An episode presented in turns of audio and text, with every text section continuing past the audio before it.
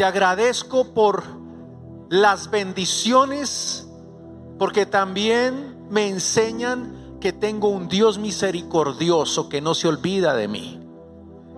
Gracias Señor por cualquiera que sea nuestra circunstancia, porque con todo y por todo Señor tú me has enseñado a depender de ti.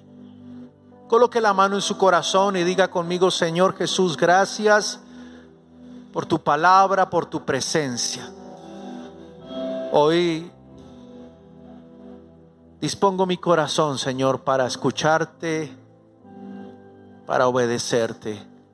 Abro mi corazón, Padre, en Cristo Jesús. Amén. Amén. ¿Podemos dar un aplauso al Señor, por favor? Bienvenidos a su casa. Bienvenidos a MCI. ¿Puede tomar su lugar por un momento, por favor?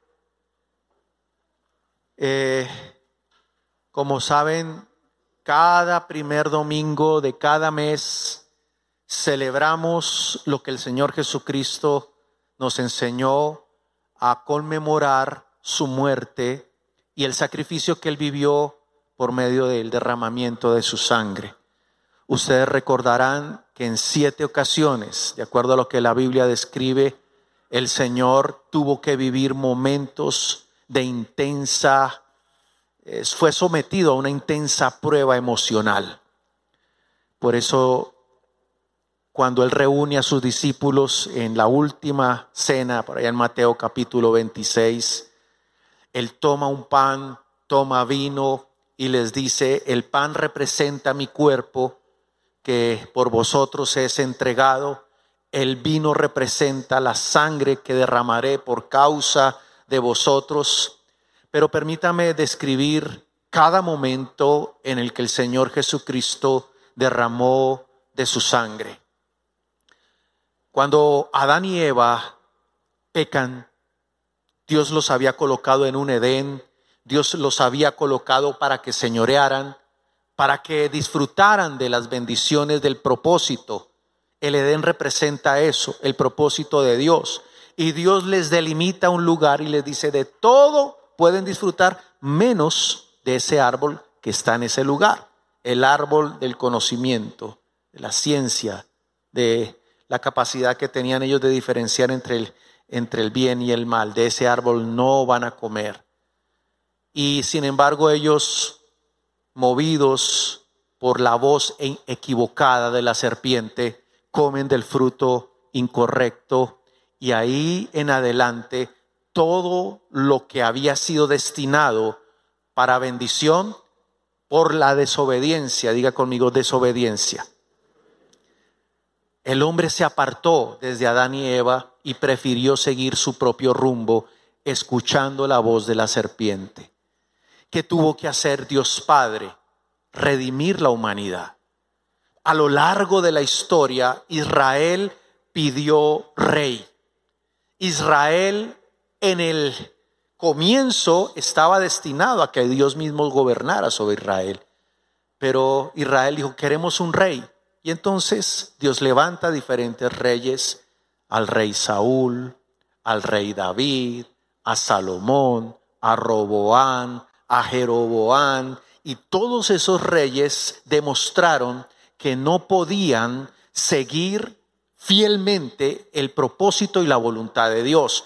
Por eso la Biblia dice que al final de cuentas Dios levantaría un rey. Y en Juan 3 dice que de tal manera amó Dios al mundo que dio a su Hijo unigénito para que todo aquel que crea en Él no se pierda, sino que tenga vida eterna. Y entonces es ahí donde el Señor Jesucristo desarrolla su labor redentora, redimir la humanidad. El Señor Jesucristo vino con una misión. Le resumo en este aspecto.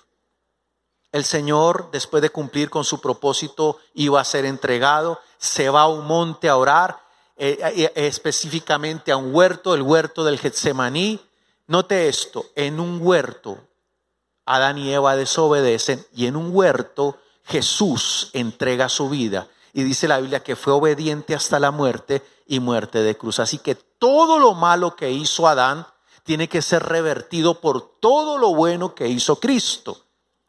Entonces, en el huerto del Getsemaní, Jesús tiene una experiencia sobrenatural con el Padre. Dice la Biblia que fue tan intenso ese momento, porque dentro de pocos días habría de morir. Y dice la Biblia que fue sometido a tal presión que de su rostro salían como grandes gotas de, de sangre.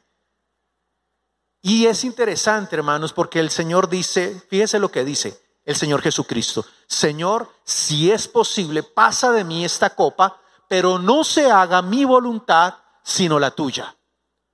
Es decir, por Cristo en su humanidad, por Él como hombre sometido a nuestras pasiones, hubiera sido más fácil y mejor para su bienestar, su conformismo, no morir como murió.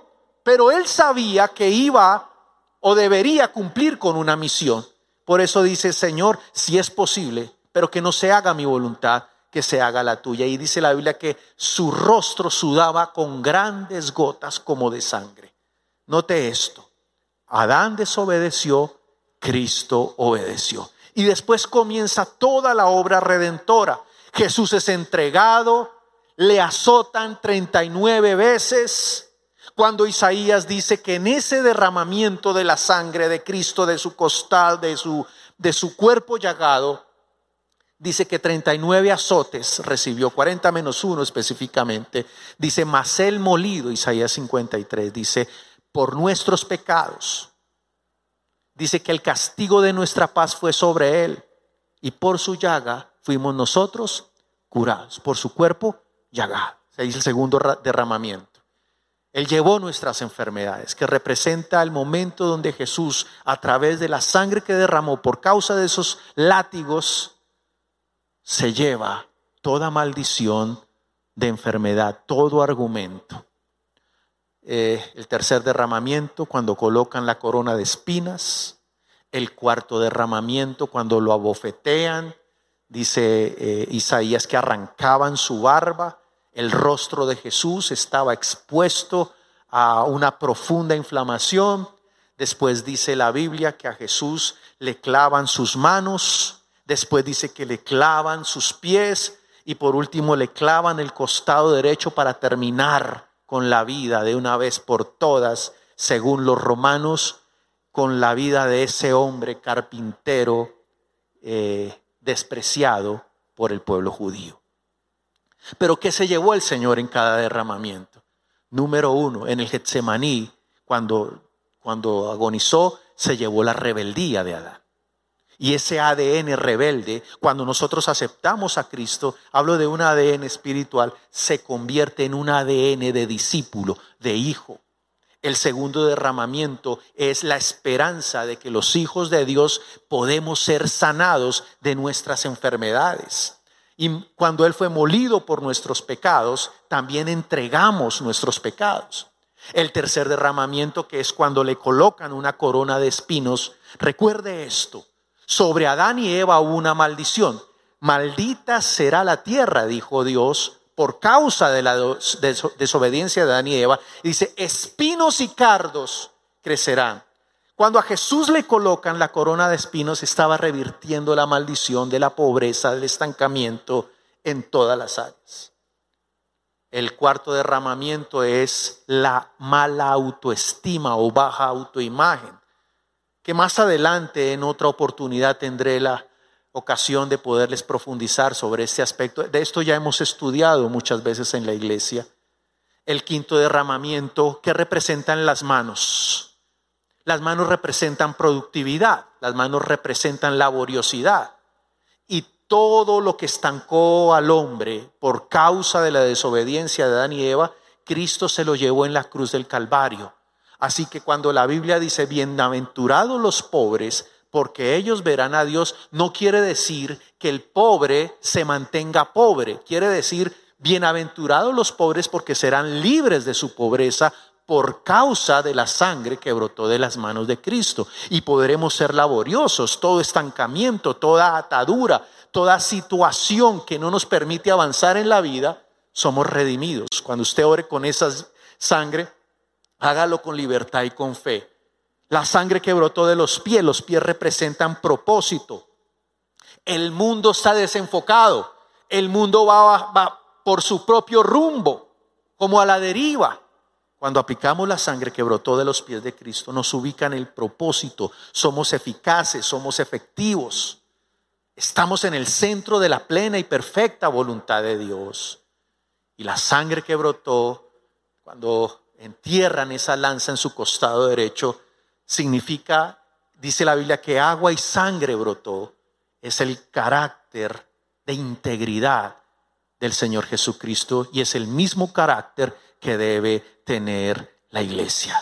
Hermanos, la sangre tiene un poder liberador y redentor que no terminaríamos hoy de estudiar sobre la obra redentora de Cristo, pero es importante que hoy recordemos a través de la Santa Cena, al comienzo de cada mes, damos gracias a Dios por medio de tomar un poco de vino y comer pan, de acuerdo a lo que dice Mateo capítulo 26. Así que voy a pedir el favor a los servidores que se acerquen, por favor, y podamos juntos participar. Pero quiero pedirles un favor.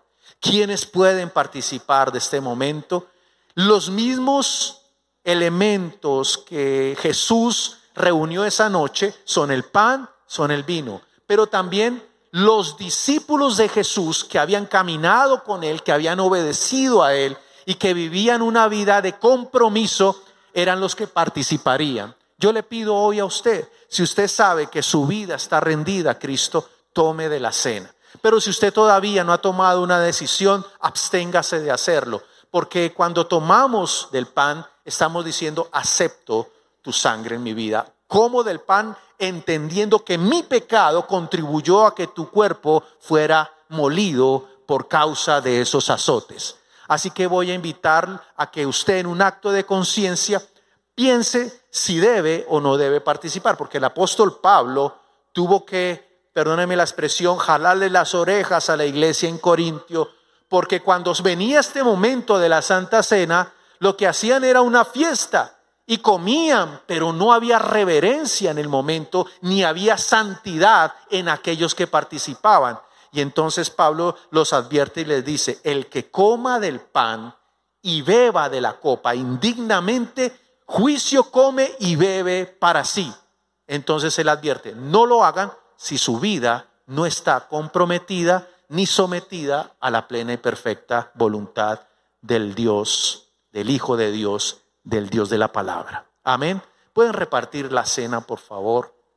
Le llamamos cena porque es lo que representó los dos elementos importantes en la obra redentora.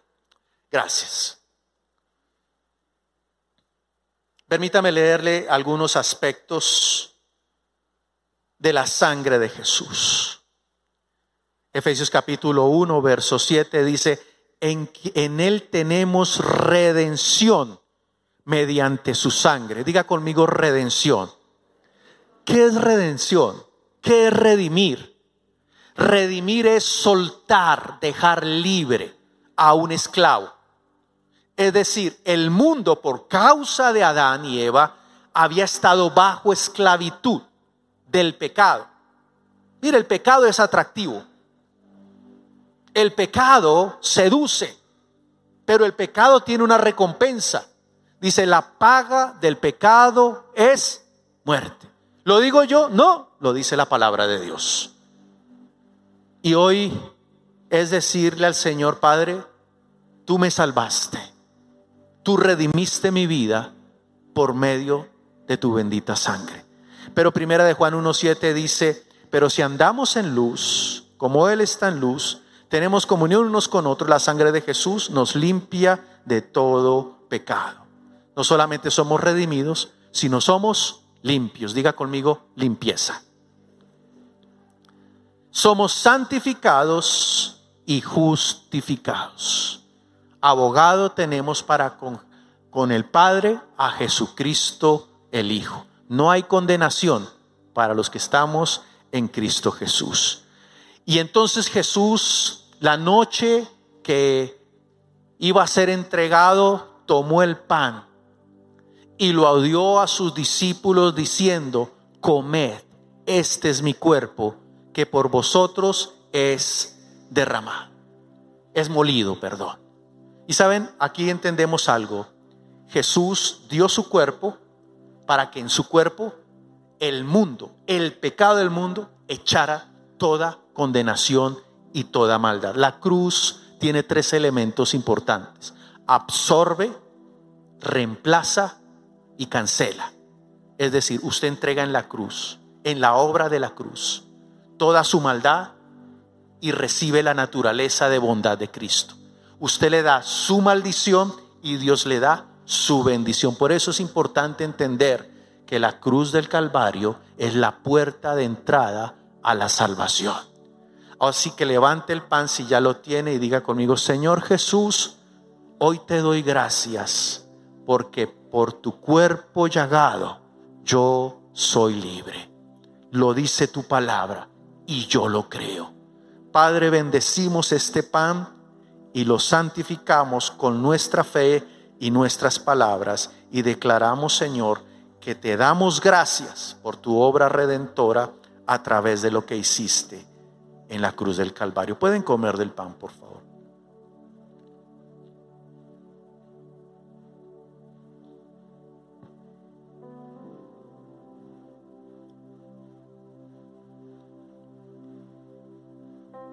Dice que tomó la copa y dijo, esta es mi sangre, que por vosotros es derramada. Así que les invito a beber de la copa y digan conmigo, Señor Jesús, gracias porque hoy recuerdo que soy sellado con la sangre poderosa de tu cuerpo. Y hoy bebo esta copa en señal de gratitud. Gracias Señor. Pueden tomar de la copa, por favor.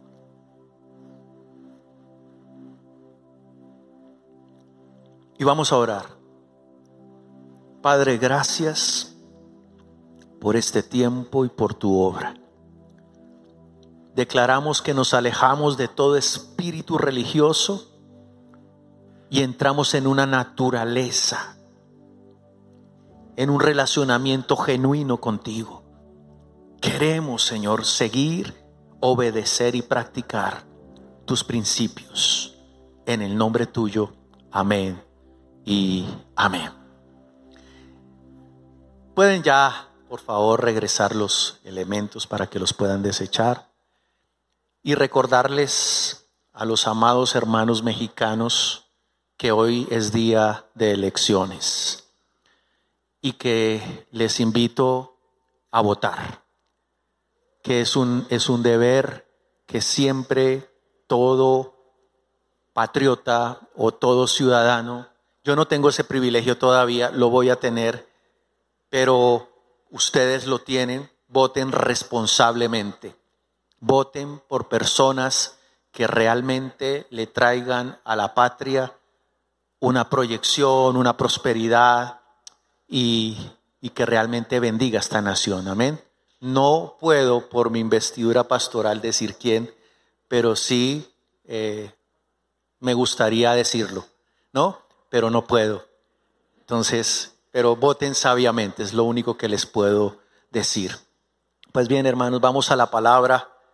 ¿Cuántos quieren escuchar la palabra hoy? Diga conmigo, Señor, háblame a través de tu bendita palabra y que esa semilla se transforme en un estilo de vida y yo pueda dar fruto al ciento por uno en el nombre de Jesús. Amén y amén. Permítame orar hoy por las elecciones, por favor. Padre, bendigo este tiempo de elecciones y pido, Señor, que traigas paz y que toda violencia que se pueda mover en la nación de México sea anulada, Señor, y que las personas elijan sabiamente en tu santo nombre. Amén y amén. Hoy quiero hablar sobre el tema renegar te puede estancar.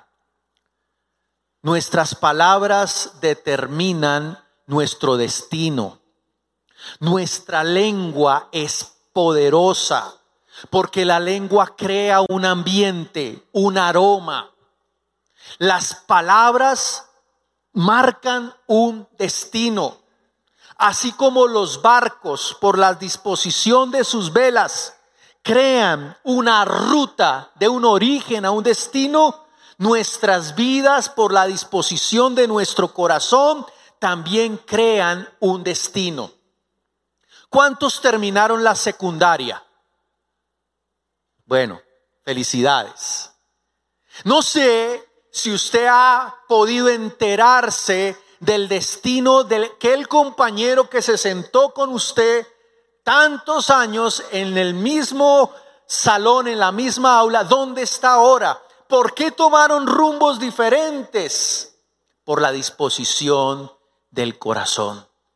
Por eso, hermanos, una de las cosas que más debemos cuidar y que influencian en, la en, el, en el destino son nuestras actitudes. Y nuestras actitudes son regidas por nuestras confesiones, nuestras palabras. Hay una historia de un pueblo llamado el pueblo de Israel. Permítame colocarlo en contexto. Israel vivió en esclavitud por más de 400 años. Hubo un hombre que lo sometió, un emperador llamado Faraón. Faraón, rey de Egipto, emperador de Egipto, puso bajo su dominio muchas naciones, entre ellas al pueblo de Israel. Pero el pueblo de Israel era sometido a trabajos forzosos, eran esclavos y eran también hijos de Dios. ¿Por qué eran esclavos? por la desobediencia constante, por el apego del pueblo de Israel al pecado. Y Dios se apartó de ese pueblo. Por 400, más de 400 años este pueblo sufrió hasta que Dios miró nuevamente al pueblo y dijo, ya no los voy a dejar en esta situación, me levantaré un hombre y escogió a Moisés que en una zarza Dios se le revela y le dice, Moisés, el clamor de este pueblo ha subido para memoria delante de mí. Por favor, ve tú y libera a este pueblo. Habla con Faraón y diles que los deje libres. Faraón a regañadientes, ustedes la mayoría conocen la historia. Va y habla con Faraón. Faraón se niega. Dios envía una plaga, envía otra plaga, envía otra plaga. Y Faraón endurecía su corazón, muerte sobre los primogénitos, la plaga de las langostas, vino un río lleno de sangre, vino una plaga también sobre diferentes eh, sectores de la agricultura de Egipto. El pueblo egipcio fue perjudicado hasta que Dios doblegó el corazón de Faraón y Faraón no tiene más que dejarlos ir. Y Moisés empieza a comandar la ruta del día en que eran esclavos hacia el día en que heredarían la tierra prometida. Pero las cosas no fueron color de rosa. El pueblo tuvo que atravesar diferentes dificultades. Sintieron ganas de volver a Egipto porque les hacía falta la carne y Dios les envía codornices. Sintieron sed y Dios les envía agua que brotó de la roca. Vino una persecución de Faraón para matarlos y había un mar en medio que los prácticamente los condenaba a morir y Dios abre el mar y el pueblo de Israel pasa en seco y cuando Faraón iba persiguiéndolos intenta atravesar ese mismo camino que Dios había abierto y el mar se cierra y consume a Faraón con todos sus carros. Posteriormente aterrizamos la historia en el capítulo 13 del libro de números. Dios le había dicho al pueblo de Israel, ustedes irán a una tierra que fluye leche y miel. Para ese momento Moisés ya estaba avanzado en edad. Sin embargo, ya habían líderes que podrían ayudarle a Moisés a enfrentar ese desafío de heredar la tierra prometida. Entonces Moisés desarrolla una estrategia y dice, vamos a comisionar 12 espías que vayan y reconozcan la tierra y que nos, da, nos, den un reporte de cómo es esa tierra y nosotros podamos, basados en ese reporte, mirar cómo vamos a enfrentar la conquista. Envía a los dos espías, van y reconocen la tierra, toman grandes racimos de frutos, uvas, era tierra hermosa, dos frutos codiciables, buena tierra y abundante en gran manera. El pueblo de Israel entró en una expectativa muy grande porque era el día que tanto habían esperado. De ese reporte dependería el futuro de Israel. Y se reúnen todos, se enteran que los espías ya regresaban con un reporte y de ese reporte ellos podrían determinar su destino. Desafortunadamente de estos dos espías, diez llegan con un reporte pesimista, con un reporte negativo. Y dice, la tierra que fuimos a recorrer es buena tierra, pero hay gigantes. Y esos gigantes nos pueden destruir. Y nosotros somos, delante de ellos, parecemos como langostas. Nos van a matar. Es una tierra peligrosa y muchos podremos morir. Y entonces el pueblo se contagió de ese pesimismo y le dieron más relevancia a las circunstancias que a la promesa que Dios le había dado. Y ese es el mismo episodio, la misma circunstancia que vivimos nosotros en este tiempo. Hay circunstancias difíciles, hay gigantes que enfrentar, pero le creemos más a lo que vemos que a lo que Dios nos ha prometido. Y entonces esa queja hace que Dios se ofenda. Esa queja de los diez, ojo con esto, eran diez y solo dos se mantuvieron apartados. Diez de los espías confesaron de manera negativa, pero dos de ellos se mantuvieron firmes en la promesa de Dios. Y entonces Dios se ofende por la actitud de queja, por la actitud de duda.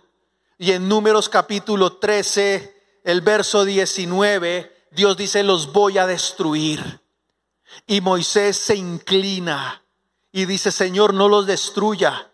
En el verso 19 dice, perdona ahora la iniquidad de este pueblo según la grandeza de tu misericordia y como has perdonado a este pueblo desde Egipto hasta aquí.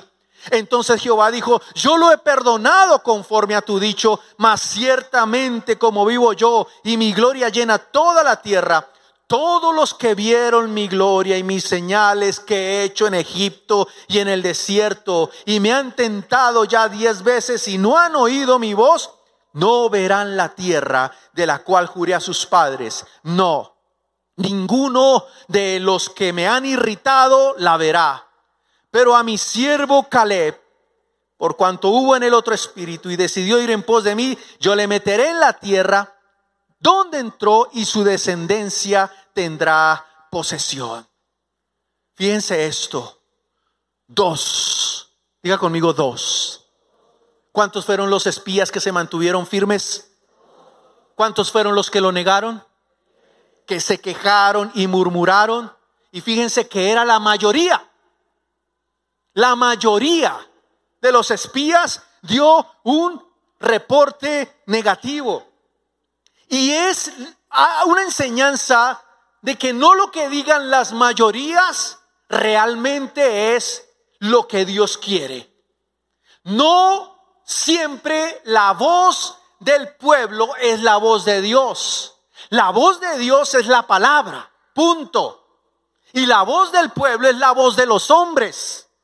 Si la voz de la mayoría fuera la voz del pueblo, traigámoslo a aspectos bíblicos, Moisés en una de las, de las ocasiones tuvo que subir al monte y, dictar las tablas, escuchar las tablas de la ley que Dios le iba a, a dictar como los mandamientos para el pueblo de Israel y se demoró demasiado. Había un líder abajo esperando que era el que en ese momento era el encargado, llamado Aarón, y ese líder Aarón se dejó presionar por la mayoría La mayoría dijo, mira, Moisés no regresa, fabriquemos un becerro. La mayoría dijo, Moisés murió y la mayoría fabricó un ídolo. Y cuando Moisés estaba arriba en el monte, adorando a Dios y recibiendo instrucción y tomando nota en las tablas de la ley, el Señor le dice, Moisés desciende porque el pueblo se ha corrompido, porque la mayoría fabricó un becerro. Entonces, bíblicamente entendemos que no siempre la mayoría tiene la razón. Por ejemplo, en Venezuela, la mayoría eligió a Chávez. La pregunta es, ¿tenía razón la mayoría? No lo sé, no quiero entrar en discusiones. Del país donde yo vengo, de Colombia, en estos momentos se está viviendo una protesta social, le llaman protesta social. Yo le llamaría protesta antisocial. Porque cuando se pasa de la protesta a la delincuencia, se queman empresas, se roban almacenes, se matan policías. Y aquí vienen las noticias diciendo que pobrecita la gente. Y cuando uno le pregunta a esas mayorías, ¿por qué protestan? Nadie sabe por qué está protestando. El que mejor responde dice, por una reforma tributaria. Pero cuando uno le pregunta, ¿y qué dice esa reforma? La mayoría dice, no sabemos, pero rompamos todo porque hay que hacerlo. Porque para donde va Vicente, va la gente, ¿no?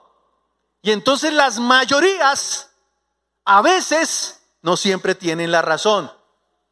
Los nazis eran mayoría y produjeron una de las vergüenzas, de las catástrofes más grandes, que fue el más famoso holocausto, porque la mayoría era nazi.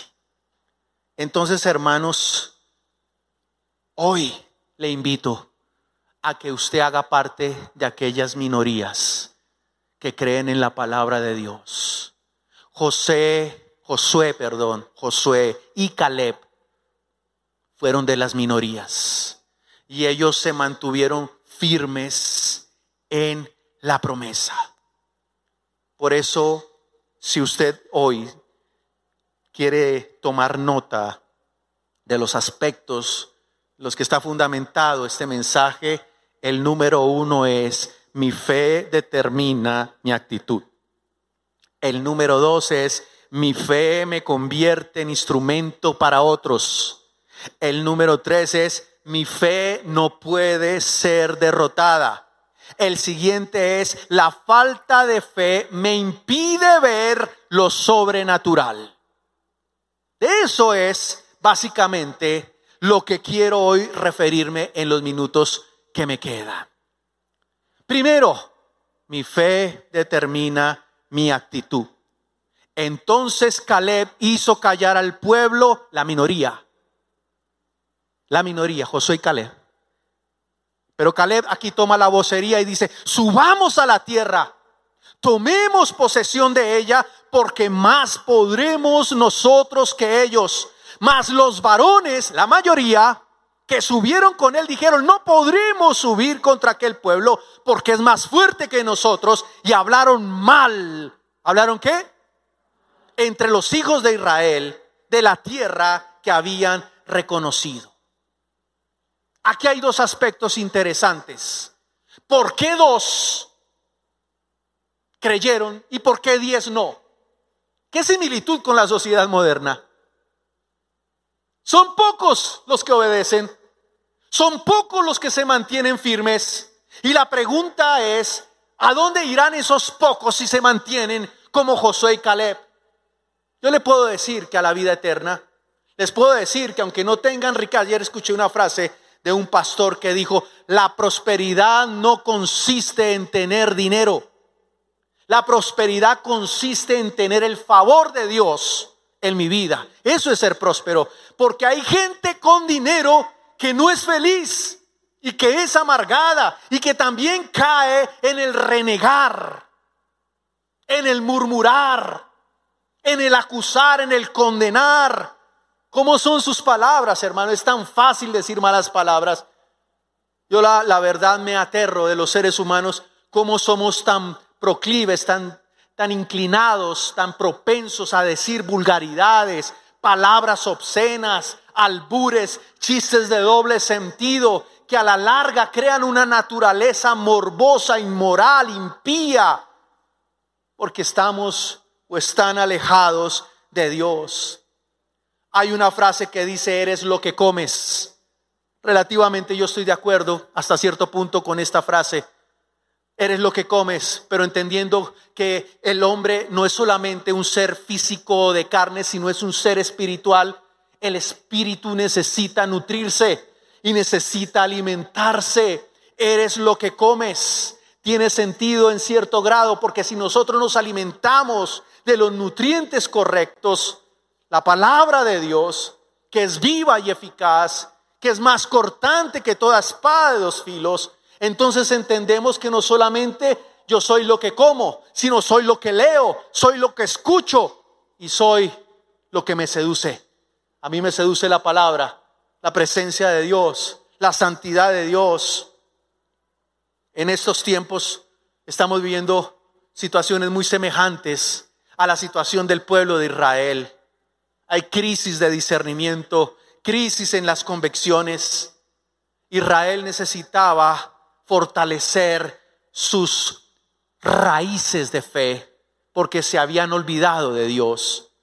Y en estos tiempos la iglesia necesita fortalecer sus raíces de convicción, sus raíces de fe. Volvamos a la palabra. Yo pensaba que en esta pandemia, hermano, la iglesia o los congregantes iban a ser sacudidos que iba a caer un temor de Dios y que las personas se iban a arrepentir. Pero algunos sí, pero otros no, las mayorías. ¿A quién pertenece usted? Hay gente que está diciendo, no, yo prefiero ya la virtualidad. Hablaba con un líder esta mañana y me decía, ha sido difícil para mí convencer a mi familia de que venga a la iglesia. Ha sido difícil para mí convencer a mis discípulos de recuperar esta dinámica, ¿no? De volvernos a congregar, porque la gente se conformó, se acomodó y el cuerpo natural carnal tiende a eso, a estancarse y a conformarse. A mí me gustaba el fútbol. Bueno, me gusta, pero yo fui hincha en Colombia de un equipo que se llama Santa Fe, ¿no? ¿Hay algún colombiano aquí? Levante la mano. Ah, ay, perdón, hermano. ¿Ustedes sí le gusta el fútbol? ¿No le gusta? Bueno, menos mal, entonces no lo voy a ofender. Mauricio, ¿usted de qué equipo era hincha? De millonarios. Pero resulta que había una bronca entre los de millonarios, los fuchi de millonarios, y el linaje del Santa Fe, ¿no? Pero era chistoso porque yo decía Santa Fe, el rojo, y una vez me preguntan, ¿cómo se llama el técnico de Santa Fe? No, no, no, no lo conozco. Dígame el nombre de dos jugadores de Santa Fe. Mm, no, no, no. Mm, mm. ¿Hace cuánto usted no va al estadio? Yo, uy, como unos siete, ocho años. Y a veces somos creyentes como hinchas de un equipo donde no conocemos quién es su director técnico, sus jugadores, no nos sumergimos en la palabra, no nos congregamos, pero decimos que somos parte de un equipo al que no pertenecemos. Al que tenga oídos para oír, que oiga. Yo espero que las palabras de este colombiano de 1,65.3 centímetros de estatura le peguen en su corazón, hermano. Reaccionemos. No vivamos un evangelio superficial, light. No acomodemos la cruz. Es que si en esa iglesia dicen lo que me gusta, me quedo. No se quede. La puerta está abierta. Yo no tengo que rogarle a nadie. Jesús no le rogó a nadie. Yo tengo que humillar mi vida. Pablo dijo, golpeo mi cuerpo. Yo tengo que tomar una decisión. Yo no puedo seguir viviendo la vida de la misma manera. La vida nos demanda cambios. Nosotros no podemos seguir viviendo con los mismos hábitos, con las mismas con los mismos moldes de pensamiento. Porque si usted sigue haciendo las mismas cosas, va a obtener siempre los mismos resultados. Enamórese de Dios. Nosotros tenemos aquí toda una plataforma de discipulado, hermano. Tenemos Universidad de la Vida, que es el comienzo del caminar con Cristo. Tenemos la capacitación destino, tenemos la formación de líderes, pero todas esas cosas no contribuyen a que usted tenga un título colgado en la pared, sino que formen una naturaleza de discípulo, de hijo, y que lo apasione y que lo enamore y que al final lo constituyan en un instrumento de salvación para su casa. Qué hermoso es que digan, uy papá, tú cómo has cambiado. Uy mamá, tú ya no reniegas. Uy mamá, tú ya no legas. Es que yo aprendí que en el renegar me puedo estancar. Y usted ya puede reflejar ese Cristo de poder que lo nutre y lo alimenta en su célula, en su capacitación, destino y en todas las actividades. Hay un lamento de Dios en Oseas capítulo 4. Dice, mi pueblo fue destruido porque le faltó conocimiento. Por cuanto desechaste el conocimiento, yo te echaré del sacerdocio y porque olvidaste la ley de tu Dios, yo me olvidaré de tus hijos. Es increíble esto, hermano. Lo segundo que dije fue que mi fe me habilita para animar a otros. No sé cómo sea su casa. No sé si usted vive solo o vive con su familia, pero siempre he dicho que los hogares siempre tienen un aroma. Siempre tienen un aroma. Hay una señora al lado del departamento que es un poco especial, por no decir fastidiosa. los días viernes, sábados, bueno, ya hace rato no he escuchado, pero un griterío, un olor a cigarrillo, alcohol y ella vive sola. Y es una mujer de un aspecto extraño, ¿no? Por no decir más.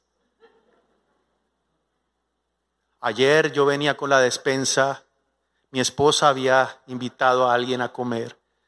Y pues lógico, cuando uno cocina huele a cebolla y huele a aceite. Y esta señora, de un tono despectivo, iba caminando. Huele a comida, huele a cebolla, huele horrible. Fuchi. Me decía, huele mucho. Y ella sabía que yo vivía ahí. Yo no le contesté nada, pero en mi mente yo dije, huele a hogar. Huele a matrimonio. Huele a armonía. A ella le huele feo, pero a mí me huele a una bendición de Dios. En otras palabras, mi esposa es muy, mi esposa es muy diplomática. Le dije, mi amor, la vecina se molestó por el olor que hay aquí. Y mi esposa me dice, a mí no me importa.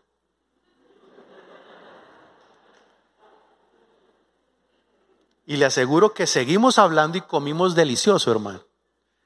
Porque la gente prefiere el olor al pecado, al cigarrillo, a las otras cosas. ¿A qué huele su casa? ¿Cuál es el aroma? Si usted tiene fe, esa fe le va a contribuir a animar a otros. Mire, Josué y Caleb se paran frente a la multitud, la minoría, y dice, y dicen, lo siguiente, eh, permítame, no seáis rebeldes contra Jehová, verso, 14, verso 9 de números 14, ni temáis al pueblo, porque nosotros los comeremos como pan. Su amparo se ha apartado de ellos y con nosotros está Jehová. No los temáis. La minoría. No les tengan miedo. Y se formó un debate en el pueblo de Israel, como se forman debates aquí, ¿no? El hombre es peleonero. Yo no entiendo, hermano. Dios nos colocó para ser felices y nosotros mismos nos amargamos la vida. He visto gente con carros lujosos bajarse a darse trompadas en la calle, hermano. Con eso inauguraron a mi nuera, a Vicky. Llevaba tres días aquí, iba manejando y vio a dos bajarse y darse pa, pa, pa. Y en buenos carros, Y uno dice, Dios mío, no podemos disfrutar. Algunos tienen trabajo y se quejan por el trabajo. Ganan 50 mil. No es que yo quiero ganar 70 mil, ganan 70 mil, yo quiero ganar 80 mil. Tienen un computador y quieren otro. Quieren un celular y quieren otro que, que, que dé café. Bueno, pero siempre hay un sentimiento de inconformismo, hermano. Y dice la Biblia que a los esperanzadores, a los que eran la minoría, el pueblo los quiso apedrear. ¿Qué similitud con lo que se está viendo en estos tiempos, hermano? Cuando uno predica la palabra de Dios, muchos menosprecian al predicador de la palabra. Y muchos dicen, yo no le, yo no le como a los hombres, como dicen en Colombia. Usted a mí no me viene a convencer de nada, yo no le vengo a convencer de nada, porque yo no vengo a hablar mi propio cuento. Yo vengo a hablar de un libro que tiene más de dos mil, tres mil años y se llama la Biblia. Y este libro nos dice que la palabra de Dios es viva y eficaz, pero también dice que cielo y tierra pasarán, pero su palabra no pasará. ¿Por qué en mi casa se respira un aroma? ¿Por mí? No. ¿Por mi carisma? No. Es porque yo he sometido mi vida a la palabra de Dios y soy de las minorías. Soy de las minorías. El pueblo de Israel quiso apedrear a Josué y Caleb. Buscaban culpables cuando el único culpable era su propia cobardía. Un pueblo que se niega a creer en las promesas de Dios y obedecer a su palabra se vuelve un pueblo rebelde. No se trata de negar la realidad de las circunstancias. Se trata de que a pesar de esa realidad decidamos vivir confiando en la promesa del Dios de todo poder que nos otorga armas espirituales para enfrentar y vencer las realidades de la vida porque Dios puede cambiar las circunstancias. Diga conmigo, Dios puede cambiar las circunstancias. Entonces no se levante a su casa en la mañana, el domingo, porque es que hay gente que se queja por todo, ¿no? Y eso, hermano, yo también, se lo digo a usted, pero también me tengo que comer un pedacito.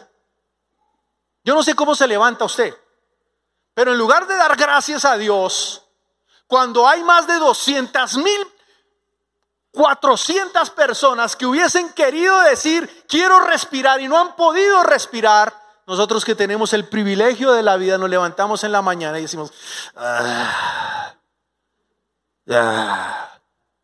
¿qué hay de comer? Y vamos en el metro o en el pecero o llegamos al trabajo y no agradecemos absolutamente nada cómo es su vida y cuál es su actitud. Usted tiene el deber de animar a otros. Yo por qué me enamoré de Gloria por su sonrisa. ¿Por qué me enamoré de mi esposa? Por su actitud. Mire, nosotros hemos pasado diferentes valles de dificultad. Hemos pasado deudas, pero nunca yo he visto a una mujer diciéndome, ¿y ahora qué vamos a hacer? Nos vamos a hundir. ¿Usted se ha juntado con un pesimista? ¿Con una persona que reniega? ¿Cómo sale usted? Yo siempre he recordado esto. Una vez, ya lo he contado, pero vuélvalo, vuélvase a sorprender. Por amistad.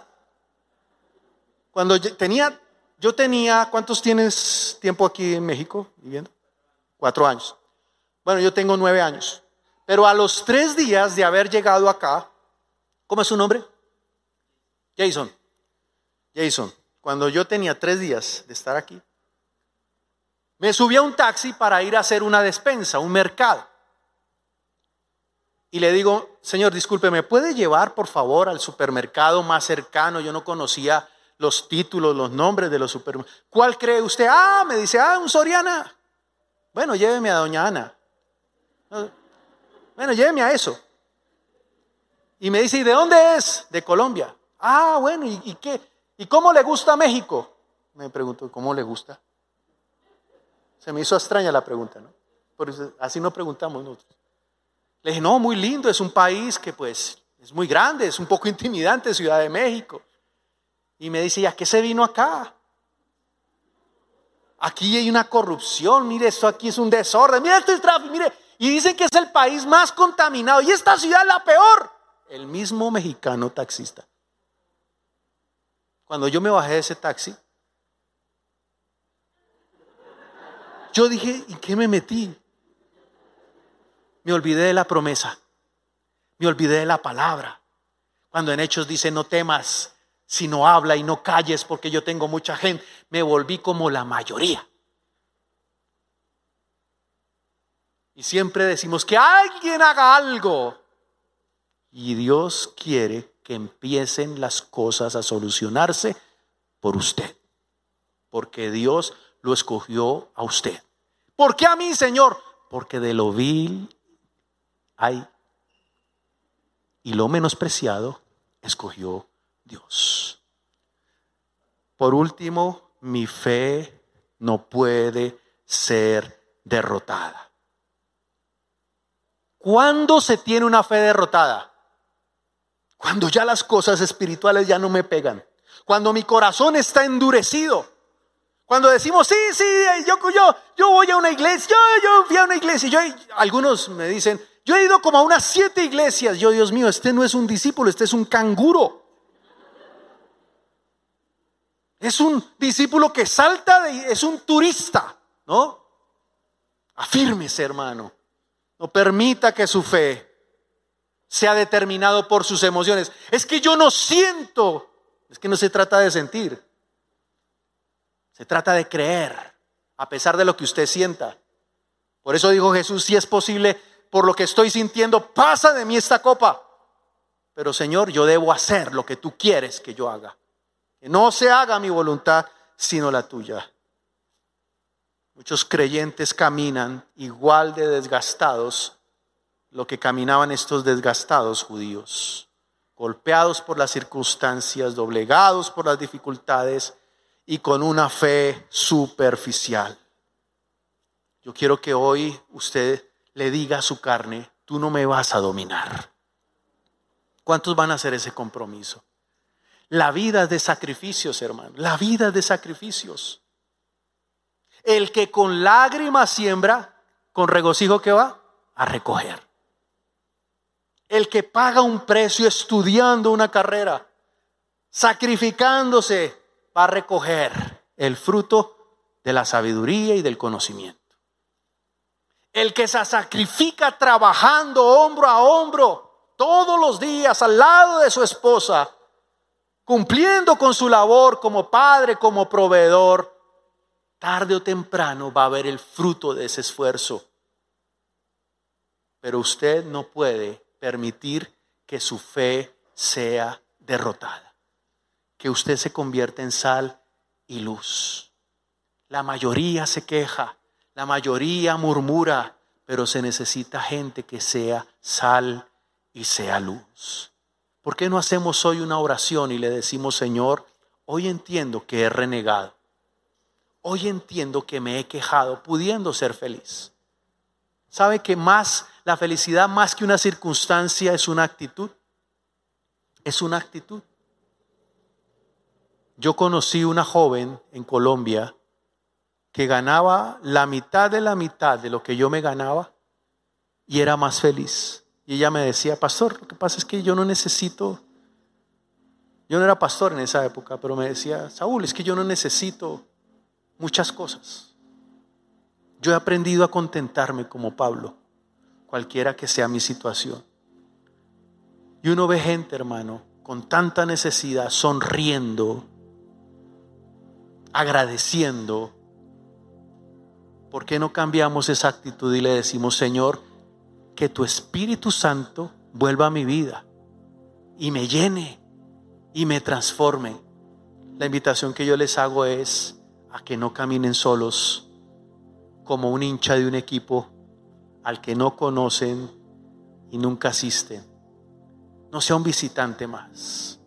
A la iglesia que usted quiera ir, vaya, pero comprométase en servirle a Dios de todo corazón. La fe superficial no es la fe que nos va a llevar a nosotros a nadar en los ríos de Dios. Colóquese de pie, por favor. Vamos a orar.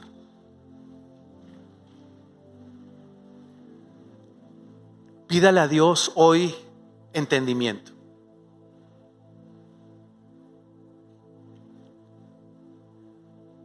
Yo veo pecadores, aún me cuento entre ellos, cómo ese pecado, cuando lo recuerdan, se les convierte en una vergüenza. Por lo menos recuerdo gente que dice yo fumaba y fumaba mucho, me fumaba dos paquetes de, pero ahora recuerdo esos momentos y me da vergüenza con Dios. Pero he tenido otra gente que llega a la oficina y me dice, pastor, lo que pasa es que mi problema es la inmoralidad. Y pastor, la verdad, no he podido superarla, porque es que yo soy tremendo pastor y se ríen. Y se les nota un gusto, un deleite. Es que yo soy malo. Y pastor, usted me conociera. Se les ve el demonio y no se avergüenza. Pero el que está en Cristo sabe que las cosas viejas pasaron. Y las viejas también.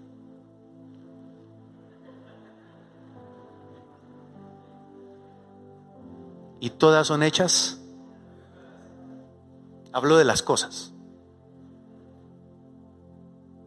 Entonces, hermanos, hoy es el momento de decirle, Señor, no quiero jugar más con mi vida. No quiero ser un cristino. Quiero ser un cristiano. Un cristiano de verdad.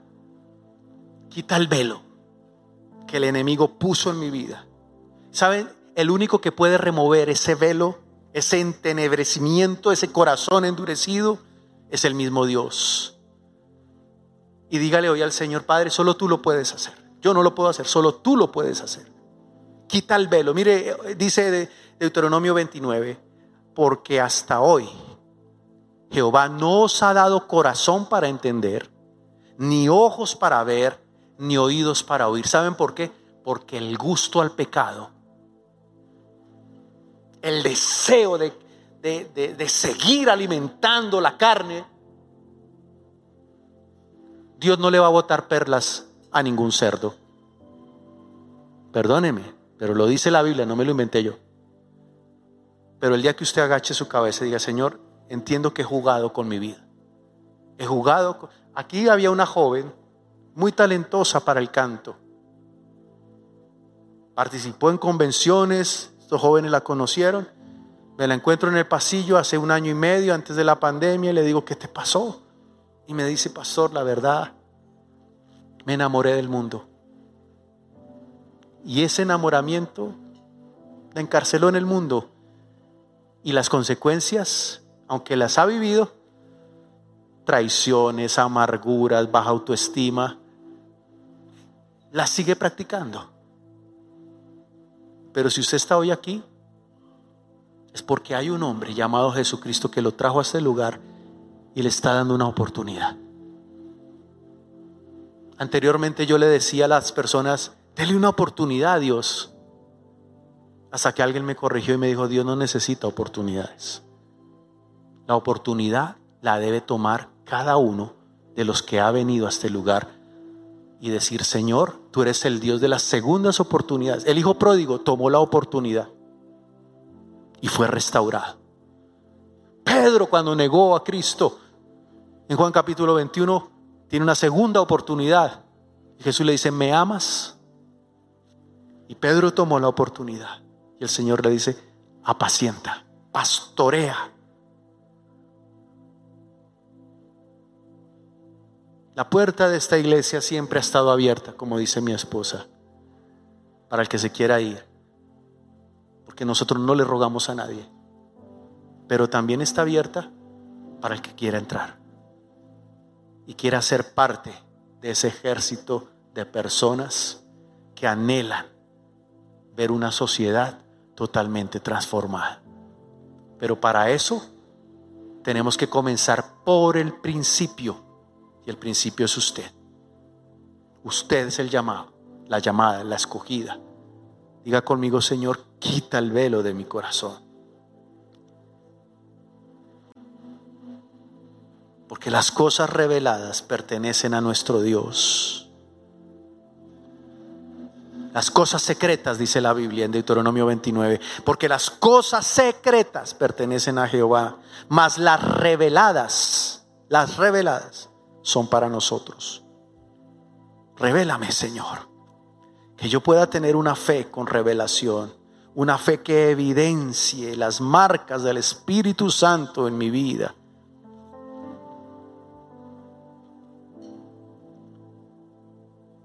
Le voy a dar unos minutos para que usted piense. Porque a lo mejor, después de que salga de este lugar, el enemigo le va a poder decir, estuvo bonita la experiencia del mensaje, pero no voy a volver. Es su problema, su decisión. Pero que quede claro que hubo una oportunidad de arrepentimiento. Cada uno de ustedes es libre de tomar el rumbo que ustedes mismos crean que deben tomar. Porque todo camino al hombre le parece recto. Pero tengan cuidado, porque no todo camino es recto. Algunos, el fin de su camino, dice la Biblia, puede ser camino de muerte.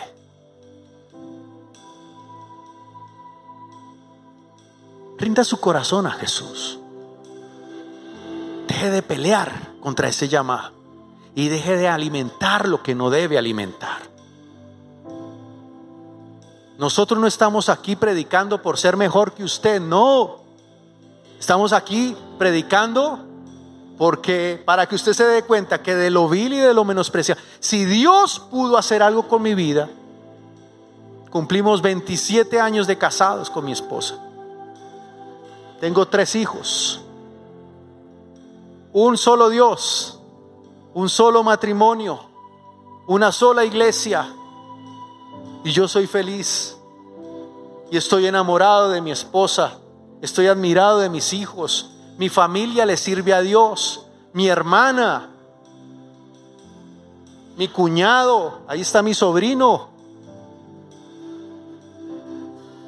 Yo quisiera, hermano, poder tener la vacuna contra la, indiferencia y la arrogancia.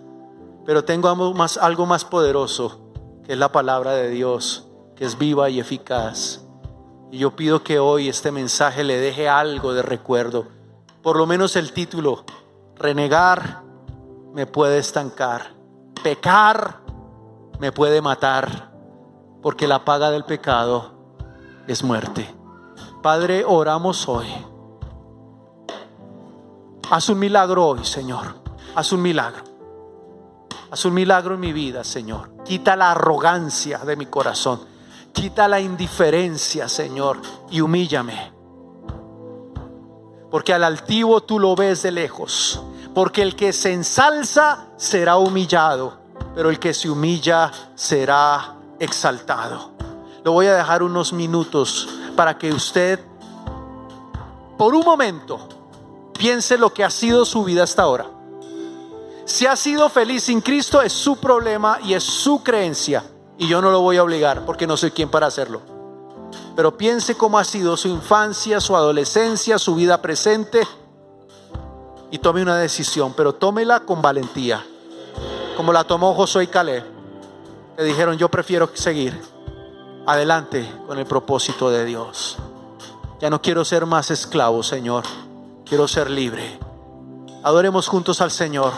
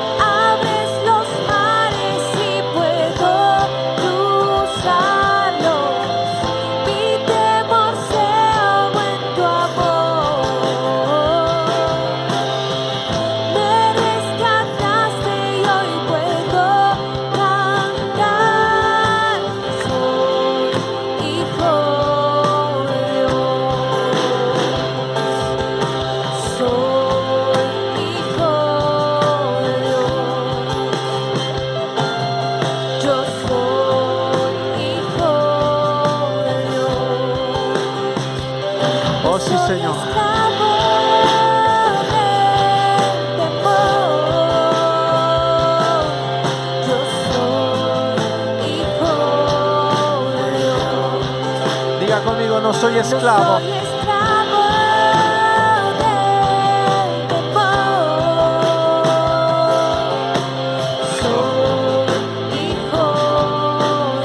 Ahora me gustaría que levantara sus manos esclavo y solo las voces. Ayúdeme con su voz y cante conmigo ese cántico. Que se escuchen las voces. No soy esclavo. No soy esclavo. Que lo escuchen los cielos. De que hay una iglesia que se humilla, que sabe reconocer. Una vez más. Digamos, no soy esclavo. No soy esclavo del temor. Yo soy un hijo de Dios. Soy hijo de Dios. Vamos, iglesia. Todos juntos digamos, no soy No esclavo. soy esclavo Y vamos a cerrar este tiempo declarando, Yo no soy esclavo, Señor, soy tu hijo. Todos juntos. Digno, digno, digno tu Señor. Aleluya. Hoy me entrego a ti, Señor.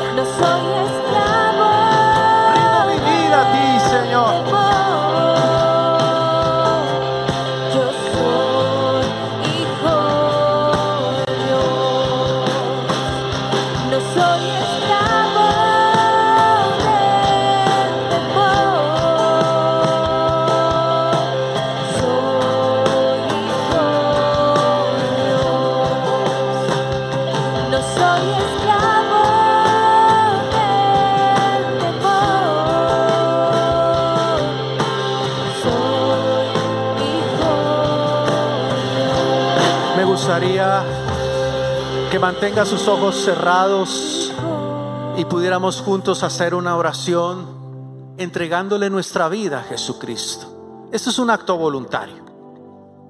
Si usted quiere hoy puede colocar la mano en su corazón y me gustaría guiarlo en una oración.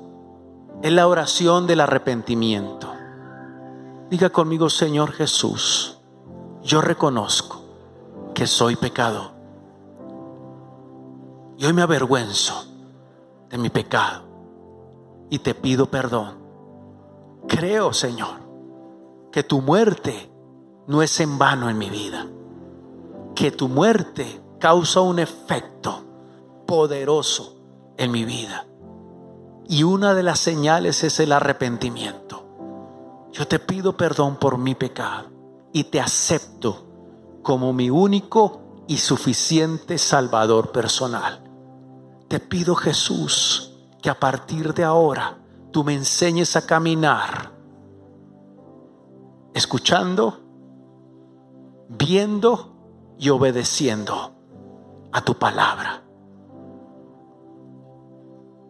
Que a partir de hoy mi nombre quede escrito en el libro de la vida y que el sello de la preciosa sangre de tu Hijo Jesucristo me redima, me perdone, me limpie, me justifique y me santifique. Entra en mi corazón y no te apartes de él. En el nombre tuyo, amén y amén. Podríamos darle un aplauso al Señor hoy.